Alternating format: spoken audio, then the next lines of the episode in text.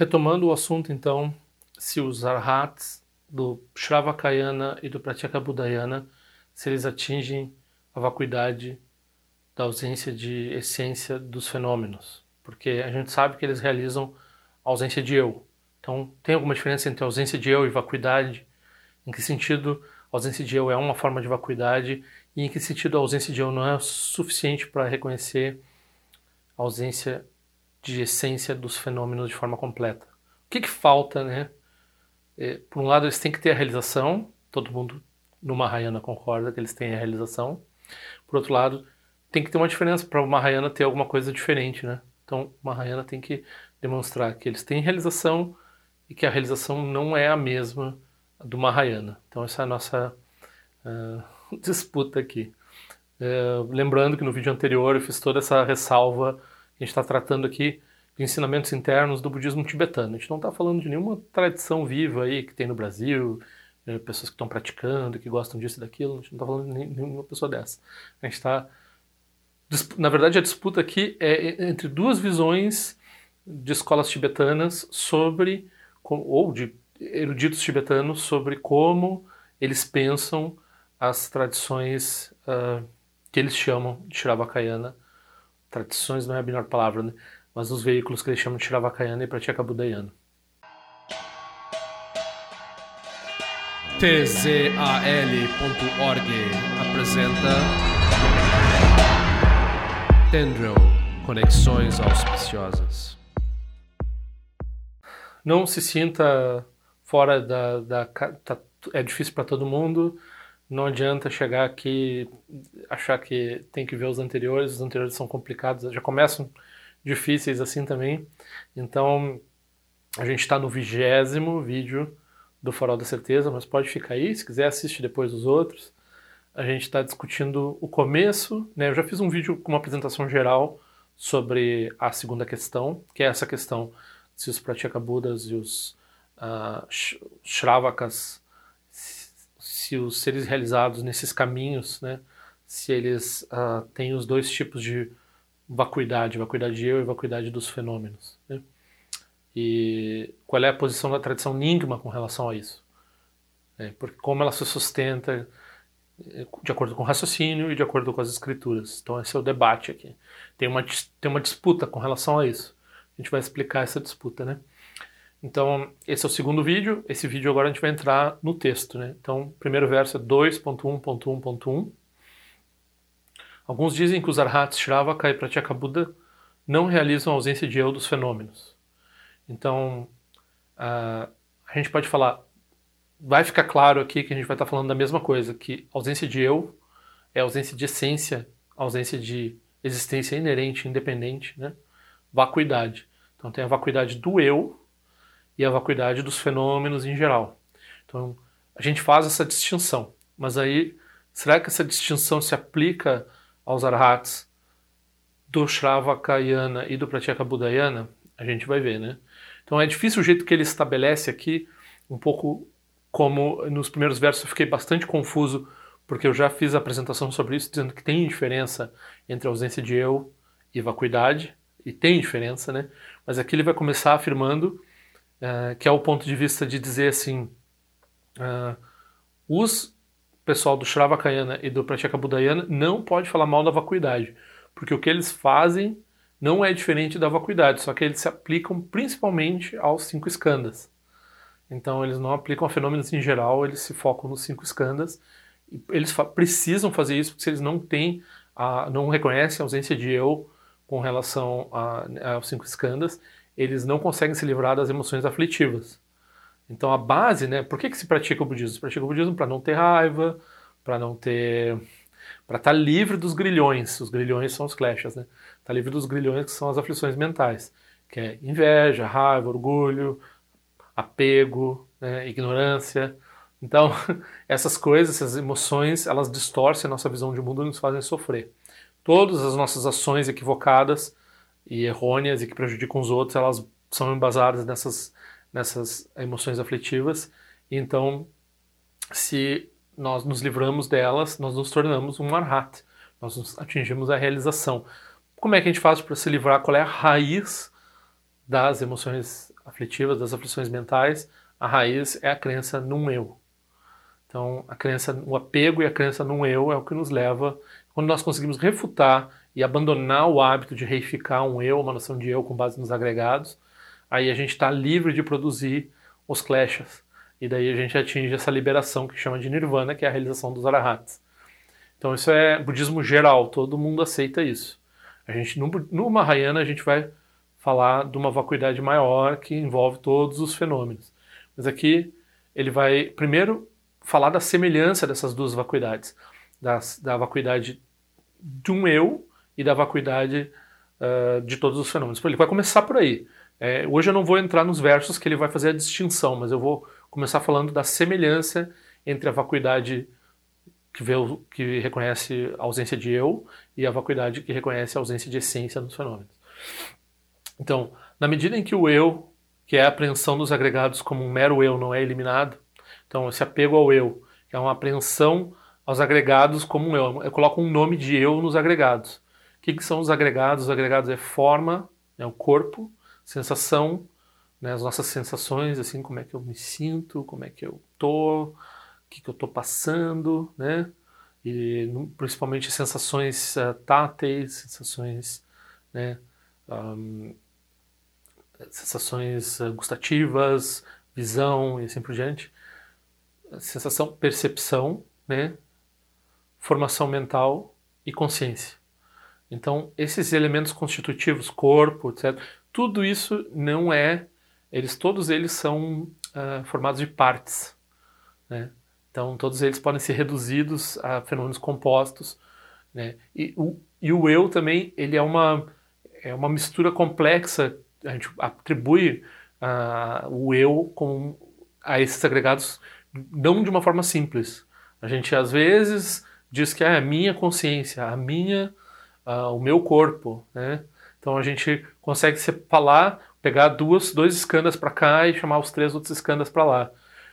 Esse tipo de refutação, esse tipo de uh, trabalho intelectual para entender por que, que o eu não é coeso e por que, que o eu não se sustenta e por que, que o eu é uma designação incorreta a ser dada aos cinco escandas, né? Então eles não são coesos, eles uh, manifestam nos enganam com uma certa coesão aparente. Né? E daí, quando a gente vê essa coesão, ou tenta experimentar essa coesão, a gente põe um rótulo eu nisso. Né? Então, esse é, um, esse é um engano básico que vai produzir o sofrimento e assim por diante. Se a gente não reconhece que esse nome que a gente imputa a esse monte de. essa pilha de coisas composta, impermanente, cheia de falhas dessa imputação, que isso é analisado por muitos textos budistas, não tem. Isso é a causa das aflições mentais não serem abandonadas. Então, todas as escolas lá, a gente vai falar historicamente as escolas primordiais do budismo, de um jeito ou de outro, mesmo o Pudgalavada, Pudgalavada é famoso né, como a contraprova de que no budismo nem sempre se nega o eu, porque eles tinham uma forma de pessoa, então, eles faziam toda uma refutação lá do eu, dizendo, tem uma coisa que sobra, que é tipo um indivíduo, uma pessoa, faziam uma confusão. Mas eles não sobreviveram, ninguém pratica por galavada, ninguém considera que eles estavam certos, mas ele, durante um tempo existiu uma forma de budismo que praticava dessa forma, e hoje em dia ele é o contra-exemplo para dizer assim, não, não, não, nem todo mundo no budismo é, nega o eu, né? Então o próprio Dalai Lama ele sempre lembra, não, tinha o Pudgalavada lá, o Pudgalavada tinha um tipo de pessoa que sobrava, assim, e tal. Mas mesmo o Galavada, ele concordava que a raiz das aflições mentais, todas as outras 18 escolas primordiais lá, que a raiz das aflições mentais era uma crença errônea com relação ao eu. Então, se você trabalhava, entendia melhor e removia os hábitos de acordo com a crença do eu, você atingia uma liberdade perante as aflições mentais, e aí você tinha essa liberação, que era o nirvana, o estado de arhat. Né? Então, é, precisa ver essa eliminação dessa apreensão de um nome eu em cima dos agregados, ok? O eu, que é uma designação feita com respeito aos agregados, é o objeto da pressão inata de um eu. Então, é, para nós é natural pensar que a gente tem um eu, né? Surge é porque a gente coloca um nome sobre os agregados. Então, óbvio, né?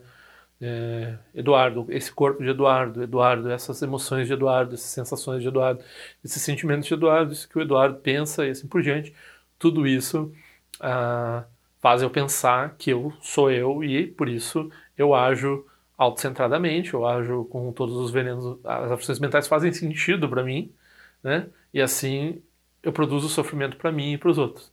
Então eu não sou liberado, porque eu tenho essa crença equivocada na existência do eu. Mas com relação aos objetos externos também é assim. Então, na verdade, não é tão diferente o, uh, essa reconhecer que tem essa designação errônea com relação a um eu que se, né, que se aplica a certas a gente faz aplicar com relação a certas coisas que não se sustenta. Então, da mesma forma, um vaso. Um vaso se sustenta apenas na medida que ele é usado como um vaso, né? Então ele tem várias liberdades perante ser um vaso. Né, ele é várias coisas além de um vaso. A gente chama ele de vaso e usa ele como vaso, e daí ele tem o seu. Né, essa, essa nossa prisão a ver os fenômenos é, na forma que a gente conceitua eles, a gente conceitua eles com base numa uma visão essencialista de que eles existam dessa forma, então isso também é produz, um aprisionamento mais sutil, que é o aprisionamento que a gente vai ver lá no Mahayana. Então esse pessoal não trabalha aí com objetos inanimados e com os outros fenômenos e com os outros seres. Eles trabalham com os cinco agregados, os cinco agregados deles, né? Embora eles não sejam, fora não serem as mesmas coisas, não são os mesmos objetos, agregado e vaso não é a mesma coisa, as bases de vacuidade não diferem seus modos de vacuidade. Então quando a gente está refutando a existência do eu, é a mesma refutação da existência inerente, né, usar essa palavra que a gente já discutiu nos, nos vídeos anteriores, é, da existência independente do vaso. Então a essência do vaso a gente refuta, a gente refuta a essência do eu também, ou a, a, qualquer noção de eu. O eu seria a noção de uma essência com relação aos agregados. Né? Um,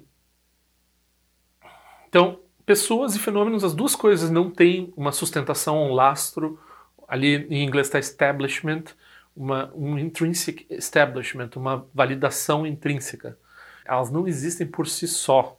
Elas dependem, elas são compostas, elas né, são sujeitas à impermanência e assim por diante. Então elas não podem possuir uma essência. Né? Tanto pessoas quanto os objetos. Isso daí está evidente né, isso é provado pela escritura e pelo raciocínio. Ir além disso e dizer Shravakas e Pratyeka Budas não realizam vacuidade é apenas uma opinião. Então, aqui eu fiquei super confuso, porque para mim, os Shravakas e o Pratyeka Budas não realizam vacuidade. Óbvio, eles realizam ausência de eu. Mas aqui ele acabou de explicar que a ausência de eu é um tipo de vacuidade. E depois, mais tarde, ele vai dizer qual é a diferença dessa vacuidade para outra vacuidade.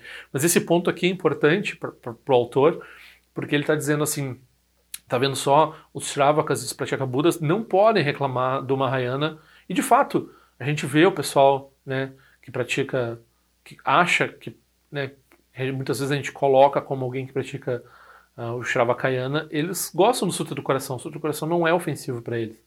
O Sutra do Coração que diz que né, não tem forma, não tem sensação, não tem percepção. Vê a vacuidade dos agregados, dos ayatanas e dos todos os, aqueles itens de vacuidade que tem no Sutra do Coração, para eles aquilo ali não é um problema, né? é compatível com a visão uh, normal dos. Então, qual seria a diferença? O que, que teria o Mahayana a mais, né? Aí vem o nosso verso que vai começar o problema. Né?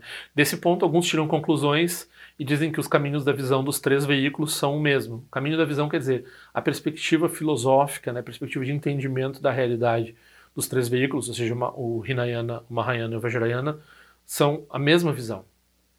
Não. Aqui a gente vai dizer que não, não é a, a mesma vacuidade, a vacuidade do Hinayana, a vacuidade do Mahayana e a vacuidade do Vajrayana.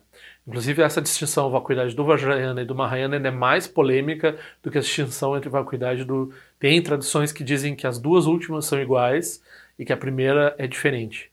E aqui a gente vai dizer que as três vacuidades têm, têm uma diferença, tem três tipos de visão da vacuidade. ok? E a gente vai explicar qual é a diferença entre a vacuidade que vê apenas a vacuidade dos agregados e a nomeação de um eu, a vacuidade que vê a ausência de eu de todos os fenômenos e a grande vacuidade lá, que acho que a gente vai falar disso depois também. Então, esse pessoal que diz que uh, a, visão, a visão é igual, né, o que, que eles acabam, que a visão, ou seja, que a, a filosofia do Hinayana, Mahayana e Vajrayana é a mesma, eles acabam tendo que dizer que o Mahayana e o Vajrayana são ensinamentos expedientes. Então, pelo jeito, tem gente que diz que é isso, mesmo no Tibete. Então, eles vão dizer que o que o Buda ensinou está é, lá no, no Shravakayana, no Pratyekabudayana, e o que veio depois, é, em termos do Mahayana e do Vajrayana, é, não é um problema, não é errado, mas esses ensinamentos são expedientes. Isso aí vai ser uma notícia super boa para quem está criticando o Mahayana, o Vajrayana, que tem, que existe essa visão aqui, que essa visão a gente está tentando refutar nesse texto aqui.